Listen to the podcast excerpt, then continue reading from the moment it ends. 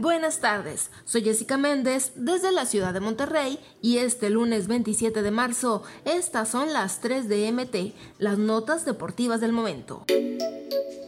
Después de que la selección mexicana muy apenas empatara dos goles con Jamaica este domingo, el ex portero del Tri, Osvaldo Sánchez, comentarista de TUDN, criticó a Guillermo Ochoa el exportero de clubes como Santos, Chivas y América tiene claro que la Selección Nacional de México debe comenzar a renovar la portería, reduciendo así la cantidad de minutos que le dan al jugador del Sarlerritana. Primero, Osvaldo ironizó sobre la veteranía de Ochoa y comentó que con lo que sucede en el Tri podría volver a entrenar para regresar a jugar e intentar quedarse con un sitio en la selección.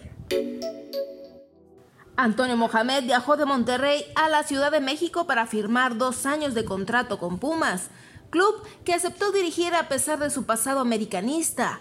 Pero, ¿aceptaría en un futuro ser técnico de Tigres? Y es que esta pregunta se le hizo al turco, ya que después de que Diego Goca se fuera del equipo felino a la selección mexicana, el nombre de Mohamed sonó fuertemente para el equipo de la Universidad Autónoma de Nuevo León. Sin embargo, Mohamed dio un rotundo no. Asevera que jamás lo haría, pues se declara rayado, equipo en el que jugó y dirigió hace poco en par de etapas, logrando un título de liga.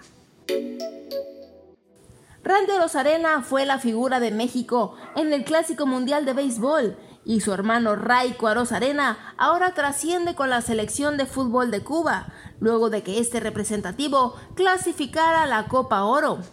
Raico, hermano del beisbolista, tuvo la oportunidad de aparecer en el cuadro titular de Cuba, en lugar del portero Sandy Sánchez, durante el partido crucial ante Guadalupe. Consiguió colgar el cero y ganaron así el boleto al certamen de CONCACAF. Estas fueron las 3 de MT.